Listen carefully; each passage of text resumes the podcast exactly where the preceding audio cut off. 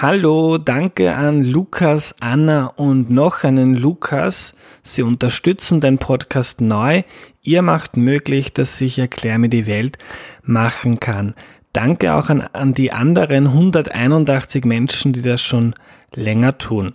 Heute habe ich am Anfang eine Bitte an euch. Erklär mir die Welt gibt's jetzt seit zwei Jahren und weil ich das Projekt noch besser, kreativer und cooler machen möchte, habe ich eine große HörerInnenbefragung gestartet. Die dauert so circa fünf Minuten, ist anonym und ihr müsst nur ein paar Felder ankreuzen und eure Meinung zum Podcast kundtun. Mir wird das sehr helfen. Ich würde mich deshalb freuen, wenn ihr mitmacht. Den Link findet ihr entweder in der Podcast-Beschreibung oder ihr schaut auf das Instagram-Profil von Erklär mir die Welt. Oder wenn ihr jetzt mitschreiben wollt, ihr geht auf tinyurl.com slash Befragung 2020. Das ist tinyurl.com slash Befragung 2020. Ich buchstabiere das nochmal T I N Y U R L.com slash Befragung 2020. Die heutige Folge wird vom Flip präsentiert, dem Erste Financial Life Park. Das Flip ist Partner für vier Episoden zum Thema Wirtschaft, Finanzen und Frauen und bietet gleich neben dem Hauptbahnhof Kindern und Jugendlichen Touren zum Thema Geld und finanzielle Kompetenzen an.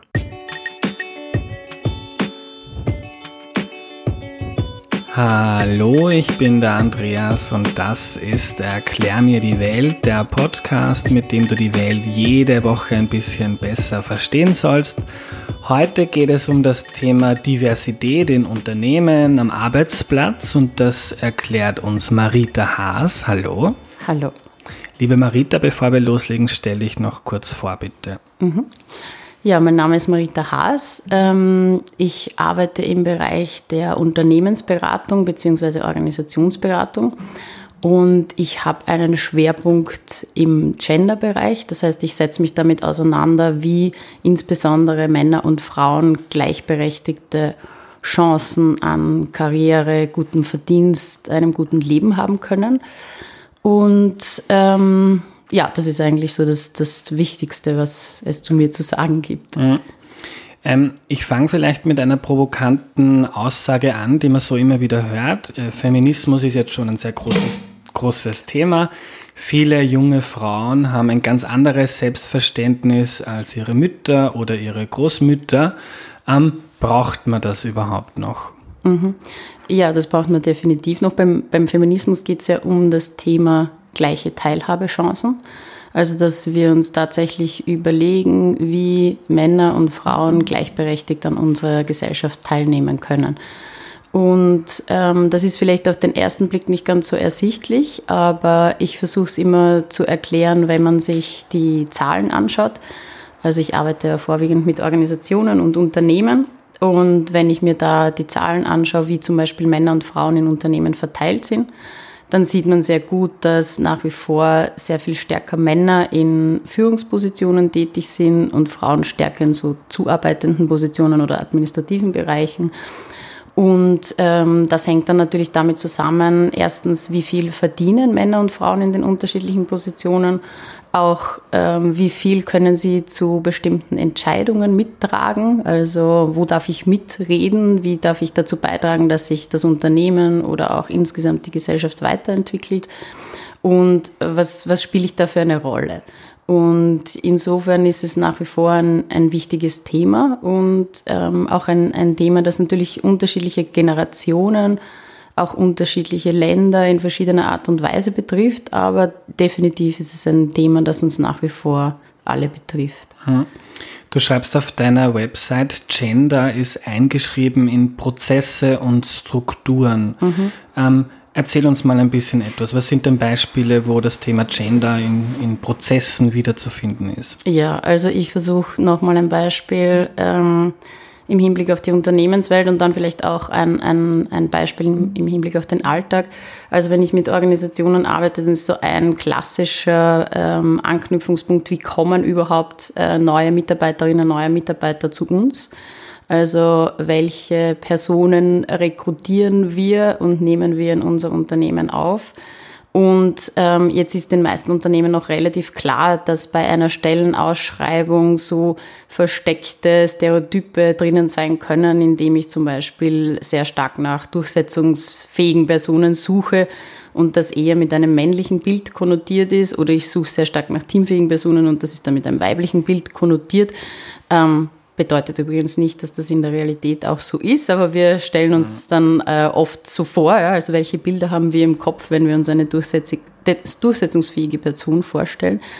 Und was aber viel weniger beachtet wird, ist die Frage, wie schaut eigentlich dieser gesamte Prozess aus? Also wenn ich jetzt neue Mitarbeiterinnen und neue Mitarbeiter haben will, wie gehe ich das überhaupt an? Wer entscheidet das im Unternehmen? Sind da zum Beispiel in diesem Entscheidungsgremium ähm, Personen unterschiedlichsten Geschlechts überhaupt vertreten, weil so wie ich vorher gesagt habe, sind nach wie vor Männer stärker in entscheidungstragenden Positionen. Das heißt, meistens sind die auch diejenigen, die dann letztendlich über die Aufnahme eines neuen Mitarbeiters, einer neuen Mitarbeiterin entscheiden. Ich schaue mir auch an, ähm, wer wird in welcher Art und Weise angesprochen. Also wenn ich zum Beispiel dann äh, Mitarbeiter, Mitarbeiterinnen oder, oder Kandidaten, Kandidatinnen einlade zu einem Vorstellungsgespräch, wie wird mit ihnen umgegangen? Welche Bilder haben die Leute im Kopf? Das heißt, Gender ist ja nicht nur das, wie wir uns gegenseitig als Männer und Frauen wahrnehmen, sondern es ist immer auch damit verknüpft, welche Macht- und Hierarchieverhältnisse in einem System oder in einer Organisation schon angelegt sind. Und ich versuche jetzt vielleicht ein einfaches Beispiel zu bringen.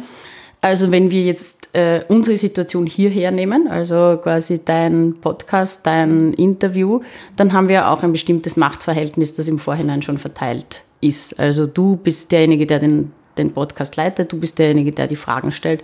Du bist somit auch derjenige, der die Leute einlädt und der sich dann mit ihnen auch darüber auseinandersetzt, was sie so in ihrem Leben machen. Das heißt, du definierst nicht nur aufgrund deiner Person das, was wir hier machen, sondern auch aufgrund dieser Machtverteilung. Und du kannst jetzt da auch entscheiden, wie du damit umgehst. Ja? Also wenn du darüber reflektierst, dann kannst du, so wie ich gesehen habe, dass du das ja auch machst, mhm. ähm, gleich viele Männer und Frauen einladen. Ja? Also um eben gleichermaßen Männer und Frauen ähm, zu, zum, also in deinem Podcast zu bringen, ihnen die Möglichkeit zu geben, über ihren Background und auch über ihre Themen zu sprechen. Du kannst entscheiden, wie du das anlegst, welche Fragen du stellst, wie viel Raum du deinen Interviewpartnern und Interviewpartnerinnen gibst. Und das kann ein Gender-Ungleichgewicht verstärken, das kann es aber auch ein Stück weit auflösen. Mhm. Ich erkläre kurz, warum ich das mache. Also es gibt mhm. eine, Frau, eine Frauenquote bei Erklär mir die Welt von 50 Prozent, die steht derzeit bei 48 Prozent.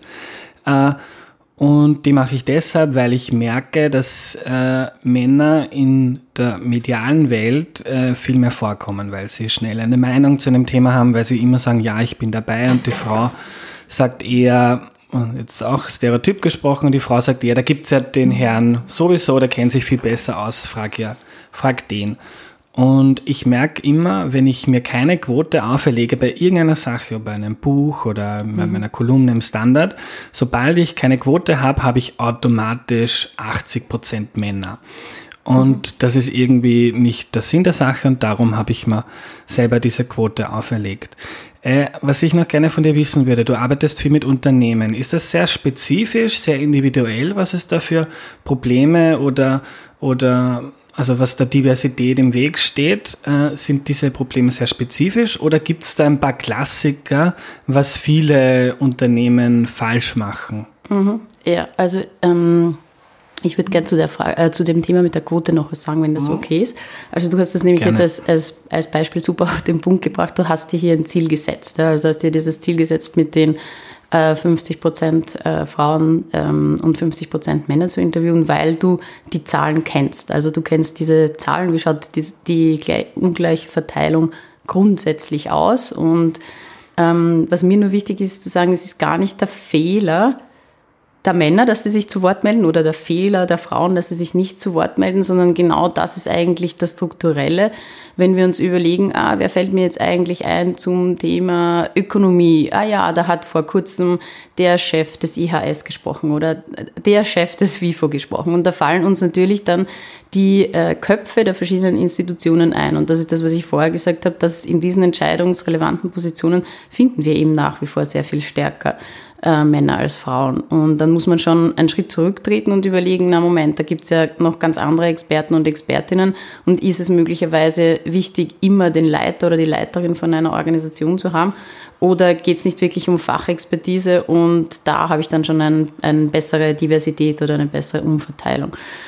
Ähm, und das ist jetzt auch, auch vielleicht die Überleitung zum, zum Thema Unternehmen. Also ja, was sind klassische Fragestellungen? Es gibt diese klassische Fragestellung im Bereich ähm, Gender, die sich damit auseinandersetzt, dass Unternehmen tatsächlich ähm, versuchen oder versuchen wollen, Frauen in Führungspositionen zu bringen und nicht genau wissen, wie sie das eigentlich anstellen sollen.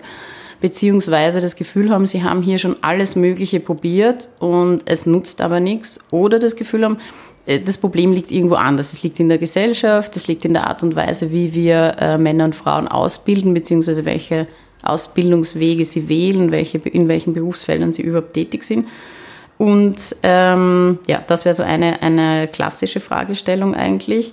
Und ein, eine Frage oder ein Anliegen, mit dem Unternehmen auch ähm, sehr stark zu mir kommen, ist das Thema Sexismus und Sexismusvermeidung. Ähm, wir hatten früher in Organisationen auch bedingt durch das, das Machtverhältnis zum Thema sexuelle Belästigung sehr oft ähm, männlicher Chef, weibliche Sekretärin und insbesondere verbale Übergriffe, die damit zusammenhängen. Und ähm, in den letzten Jahren ist es eher, hat sich dieses Bild eher ein bisschen gewandelt. Organisationen sind öfter ähm, mit sehr vielen jungen Menschen auch ausgestattet, die miteinander freundschaftlich verbunden sind und da passieren sexuelle Grenzüberschreitungen oft aufgrund dieser Versch Ver Verschwindung der Grenzen zwischen, mhm. was ist jetzt eigentlich Freundschaft und was ist hier ähm, Unternehmenskontext und möglicherweise mein, mein Vorgesetzter. Also das sind so zwei Themenfelder, die die ähm, sehr stark vorkommen. Und ansonsten kann ich sagen, dass ich in den letzten drei Jahren, in denen ich in dem Bereich Gender Consulting tätig bin, eigentlich mhm. sehr individuelle Projekte mit, mit Organisationen durchgeführt habe. Es liegt auch daran, dass beim Thema Gender, Gender Consulting noch recht wenig gibt. Also es gibt mhm. noch, es gibt eigentlich recht wenig so, darauf ähm, greifen wir zurück und das ist ein klassischer Gender- oder Diversitätsprozess. Ich würde gerne ein Beispiel mit dir durchbesprechen. Mhm. Ich weiß, wir können das nur sehr oberflächlich machen, aber ich habe im Vorfeld wie immer ähm, zu Fragen aufgerufen und Jakob hat eine geschickt und zwar ist er Teamleiter in einer Organisation, in einer sehr männerdominierten Branche. Mhm. Ähm, er hat gesagt, es ist eine Stelle ausgeschrieben worden, es haben sich wieder nur 90 Prozent Männer beworben äh, und dann nach den Bewerbungsgesprächen hat sich gezeigt, dass objektiv einfach ähm, Männer die besseren Kandidaten waren. Er hätte aber gerne ein ausgeglicheneres Verhältnis in, seinen, in seinem Team. Äh, ja. Kann er da was machen oder ist das dann so, äh, das Problem ist, liegt in der Gesellschaft und Frauen wollen das nicht machen, weil es ihnen nicht vorgezeigt wird und darum kann er eigentlich gar keinen Einfluss darauf nehmen. Mhm. Ja, genau das ist ein, ein, ein klassisches Problem. Also ähm, der, der, erste Punkt ist, natürlich hat es auch mit der Grundverteilung zu tun oder mit der Grundgesamtheit und jetzt ist das eine männerdominierte äh, Branche und so wie in vielen männerdominierten Branchen melden sich dann bei Bewerbungen sehr stark ähm, auch männliche Kandidaten. Jetzt ähm, geht es darum, sich einerseits natürlich damit auseinanderzusetzen, was sind irgendwie Dinge, die liegen außerhalb der Organisation und dann sich die Frage zu stellen, was kann ich aber innerhalb meines Unternehmens tun, um das zu verändern. Und da kann man so gut wie immer etwas tun. Also der erste Blick ist natürlich, ähm, sich das Ziel zu setzen, also sich zu überlegen, okay, wie wollen wir das jetzt angehen? Zum Beispiel, ich möchte in der Endauswahl zwei qualifizierte Kandidatinnen und zwei qualifizierte Kandidaten haben. Und wie komme ich jetzt da überhaupt hin? Ja, also viele Organisationen machen sich zum Thema Quote erst am Ende des äh, Bewerbungs- und Rekrutierungsprozesses Gedanken und nicht am Anfang. Ja. Also bei dem ersten Blick auf die Kandidaten und auf die Kandidatinnen sehe ich, oh Gott, das Feld ist komplett schief. Ja. Das heißt, ich muss jetzt nochmal was tun, um mehr weibliche Kandidatinnen überhaupt in den Pool reinzuholen, ähm, aus dem ich auswählen kann. Und da gibt es dann natürlich verschiedene Möglichkeiten. Also das, womit ich als erstes arbeite, ist das Anforderungsprofil. Das heißt, ich schaue mir mit den Organisationen oder mit den Teamleads nochmal ganz genau an, was sind jetzt tatsächlich die Muss-Kriterien, die du hier brauchst, um diese Position gut erfüllen zu können und was sind Dinge, die möglicherweise auch im Laufe der Zeit entwickelt werden können. Und mit dem Kandidaten, mit der Kandidatin gemeinsam weiterentwickelt werden können. Und da zeigt sich dann schon meistens eine große Umverteilung, weil natürlich, wenn wir Recruiting nach wie vor so wie ein Wünsch dir was Spiel spielen, dann spielen wir, okay, was braucht der ideale Kandidat, die ideale Kandidatin. Und wenn man das einmal runterbricht auf die wichtigsten drei Anforderungen, dann wird meist das Feld der Bewerber und Bewerberinnen schon größer. Und viele Organisationen machen sich auch nicht die Mühe, so ein bisschen reinzuschauen und zu überlegen, was macht eigentlich das, das gute Arbeiten, den guten Arbeitsplatz bei uns aus?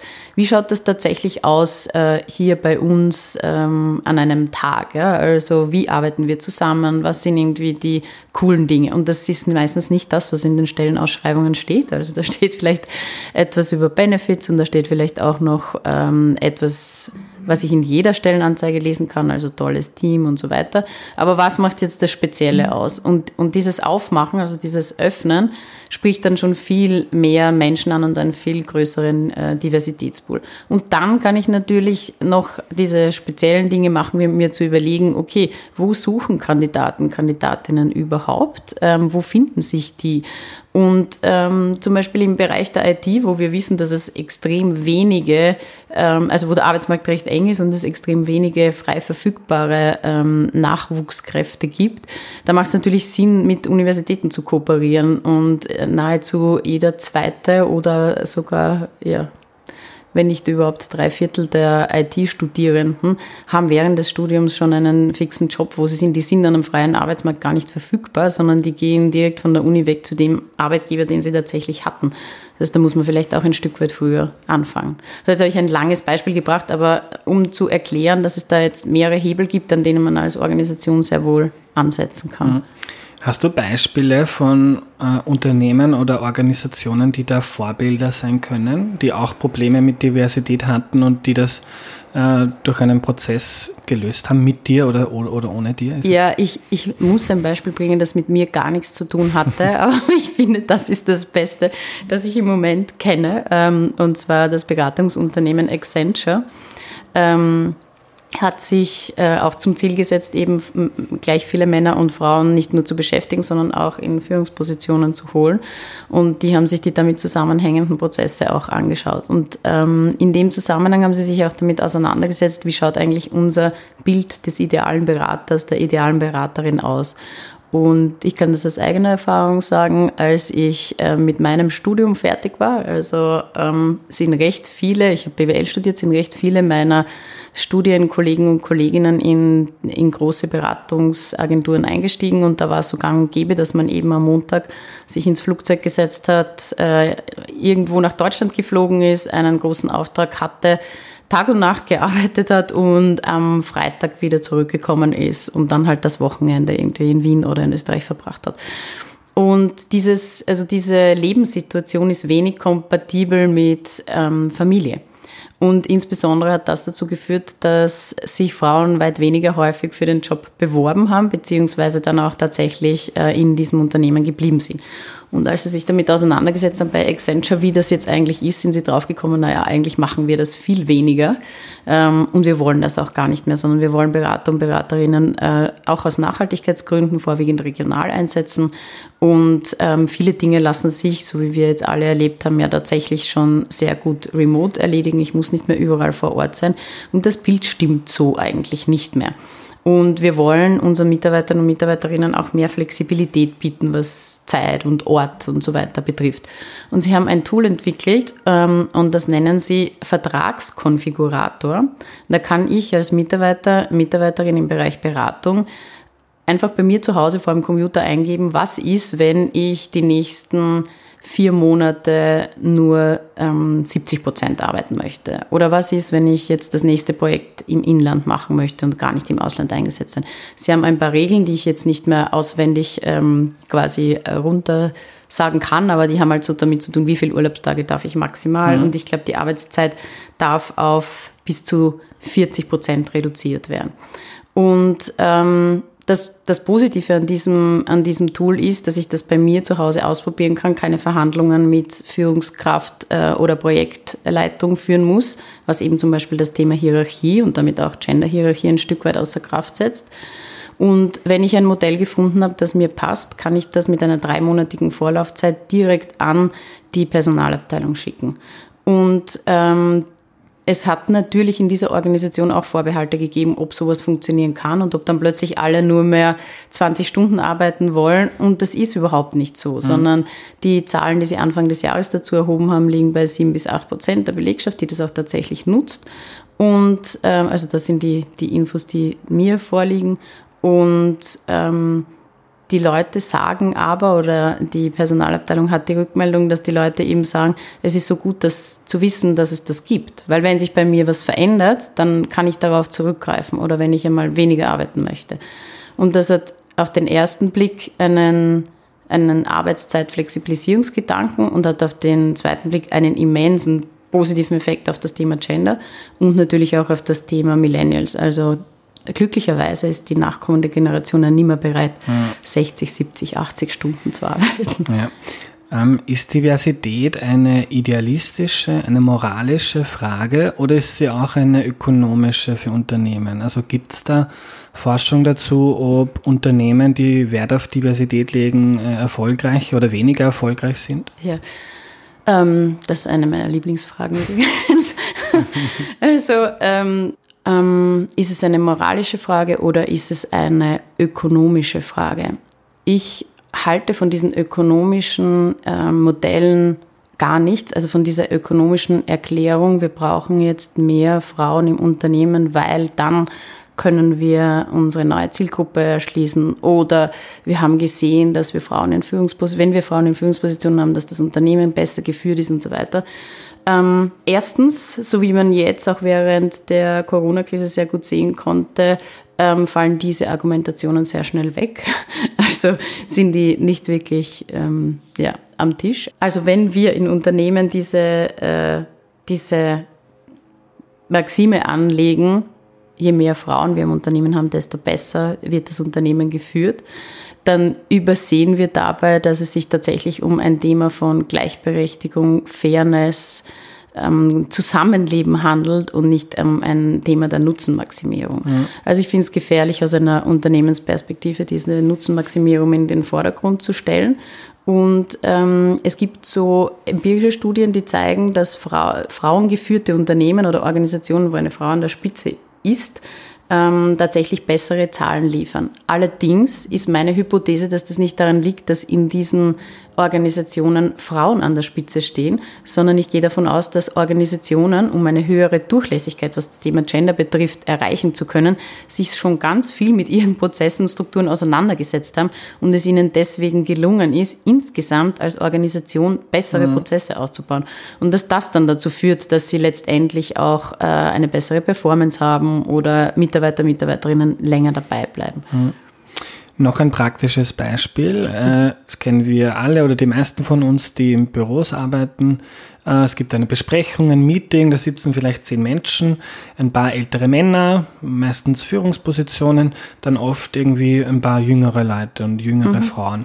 Und oft von der Dynamik her gibt's dann, ist es sehr schwer für viele jüngere Leute und vor allem für jüngere Frauen irgendwie ernst genommen zu werden und irgendwie da sich Raum zu nehmen. Hast ja. du da ähm, Tipps für A Unternehmen und B für die junge Frau, die da vielleicht drinnen sitzt? Ja. Ähm, auf jeden Fall ist das, das ist ein super Beispiel, ja? also weil sich da auch ganz viel Strukturelles zeigt. Meine Tipps richten sich grundsätzlich immer an Unternehmen und, und nie an äh, Frauen oder nie an junge Frauen mit Absicht, weil ich glaube, dass das eben falsch ist. Also wir wissen aus der Forschung schon ziemlich lang, dass dieser Fixed Women Approach, also wo man Frauen sagt, wie sie noch besser verhandeln können, noch besser kommunizieren können und so weiter, dass der eigentlich ähm, wenig bringt und darüber hinaus ein sehr stark restereotypisierendes Format ist. Ja. Mhm. Also wenn ich immer Frauen in diese Ecke stelle, du musst besser werden, ändert sich am System gar nichts und man negiert auch wieder diese strukturelle ähm, Eingeschriebenheit von, von Gender in, in den Prozessen.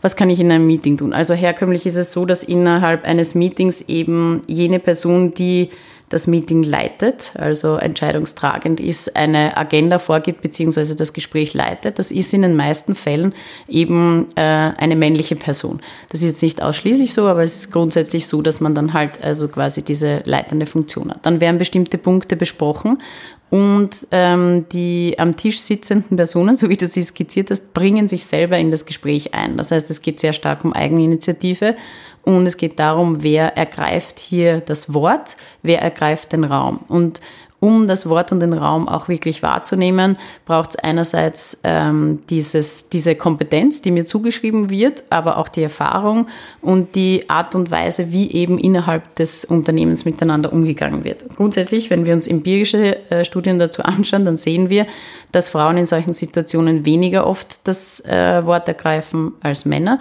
und dass jüngere Mitarbeiter, Mitarbeiterinnen weniger oft das Wort ergreifen und vor allem auch neue Mitarbeiterinnen und Mitarbeiter wenig. Das heißt, hier habe ich eigentlich ganz viele Ungleichheitsdimensionen und gleichzeitig ist es super einfach, das aufzubrechen, indem ich diese Form der Gesprächsführung unterbreche, indem ich mir zum Beispiel mit meinem Team ausmache, ähm, okay, jede Woche stellt eine andere Person von uns die Agenda zusammen, jede Woche leitet eine andere Person von uns durch das Meeting. Das heißt, alle entwickeln ihre Moderationsfähigkeiten und äh, alle kommen gleichermaßen zu Wort. Und wir machen zum Beispiel Zu jeder, zu jedem Agendapunkt etc. Oder jeder bringt mal was ein. Man kann das auch noch äh, erweitern, indem man sich vornimmt, dass man sowohl schriftliche als auch mündliche Aspekte in einem Meeting abbildet. Da sagen die meisten Unternehmen dann, was, das ist jetzt urkompliziert, ja, also was sollen wir noch machen? Aber eine einfache Sache ist, mit Post-its zu arbeiten. Also, dass ich äh, während eines äh, Agendapunkts nicht drei umfrage, was meint ihr alle dazu, sondern dass ich sage, schreibt jetzt bitte mal jeder und jede auf ein, ein Post-it, was ist eure Rückmeldung, dann schauen wir gemeinsam drauf. Ja. Also, mhm. diese typische Form der Gesprächsführung zu unterbrechen. Und da habe ich sehr viele Mitnahmeeffekte beim Thema Gender, aber ich habe insgesamt auch sehr viele Mitnahmeeffekte, was neue Arbeitskultur, kollaborative Zugänge, ähm, offenes Reflektieren und so weiter betrifft. Mhm. Wir kommen zum Ende. Ich mhm. hätte von dir noch gerne, dass du mir ein Unternehmen oder eine Organisation oder vielleicht sogar eine Welt skizzierst, in der es dich nicht mehr braucht. Mhm.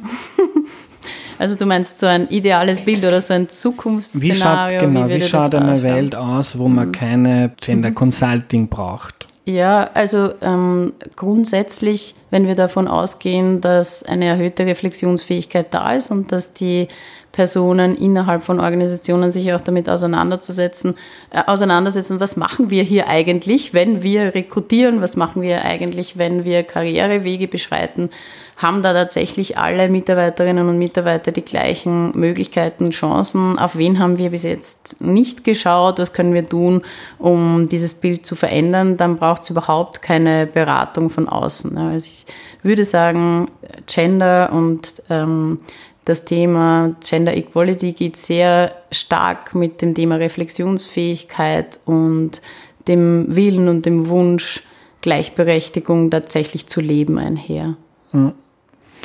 Ähm, ganz letzte Frage. Du hast jetzt gesagt, das ist vor allem eine strukturelle äh, ein strukturelles Problem, wo man mit Unternehmen, mit Führungskräften arbeiten muss. Ähm, viele Leute, die dazuhören, denen ist das aber ein Anliegen. Mhm. Gibt es irgendetwas, was man dann als, als junger Mann oder als junge Frau oder als Mann oder als Frau, egal wie alt man ist, was man da, da beitragen kann? Ja, definitiv. Also eben genau dieses Hinschauen, ob es jetzt irgendwie zu Ungerechtigkeit kommt und ob diese Ungerechtigkeit speziell mit dem Thema Gender oder auch mit anderen Diversitätsdimensionen verknüpft ist. Und dann durchaus sagen, hey, stopp, das, was wir hier machen, das ähm, ist eigentlich nicht gut und das führt uns in eine sehr alte Form oder in eine sehr alte Welt von Männer- und Frauenverteilung, die wir so nicht mehr leben wollen. Mhm. Also Ohren aufmachen und dann auch den Mund, wenn man es. Genau. danke, Marita. Ich danke dir.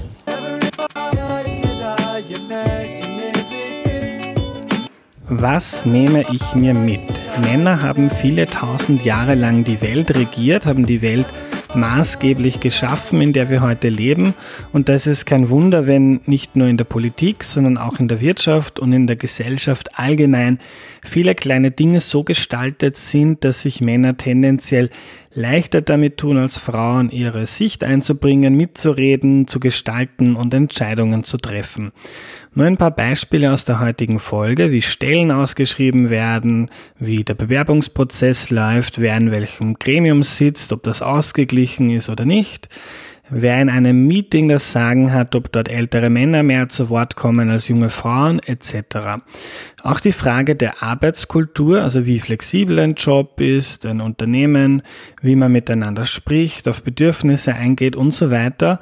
Und oft gibt es kleine Kniffe, die viel helfen, etwa indem man eine Besprechung so gestaltet, dass man zum Beispiel sich nicht mehr melden muss, sondern die Leute nacheinander zu Wort kommen. Ich habe mich nachher noch mit Marita unterhalten. Sie ist wirklich ein spannender Kopf und sie hat auch noch erzählt, äh, dass sie so Frauen- oder Mädchenförderprogramme gar nicht gut findet. Denn erstens verstärkt man so Stereotype, indem man alle Frauen oder Mädchen über den Kamm schert. Das Programm da ist für euch. Das Ganze wird in die Ecke der Frau gestellt, also als würde es nur sie etwas angehen und für die Führungskräfte ist das Ganze sehr bequem, denn man muss keine Strukturen oder Machtverhältnisse aufbrechen, wenn man eh dieses kleine nette Frauenprogramm hat, auf das man verweisen kann. Das war die heutige Folge. Noch einmal die Bitte, macht bitte mit bei der Hörerinnenbefragung. Das hilft mir sehr, mir Gedanken zu machen, wie ich Erklär mir die Welt noch besser und cooler machen kann. Nochmal die Internetadresse tinyurl.com slash Befragung 2020. Das ist tinyurl.com slash Befragung 2020. Ich buchstabiere es noch einmal t-i-n-y-u-r-l.com slash Befragung 2020. Danke und tschüss.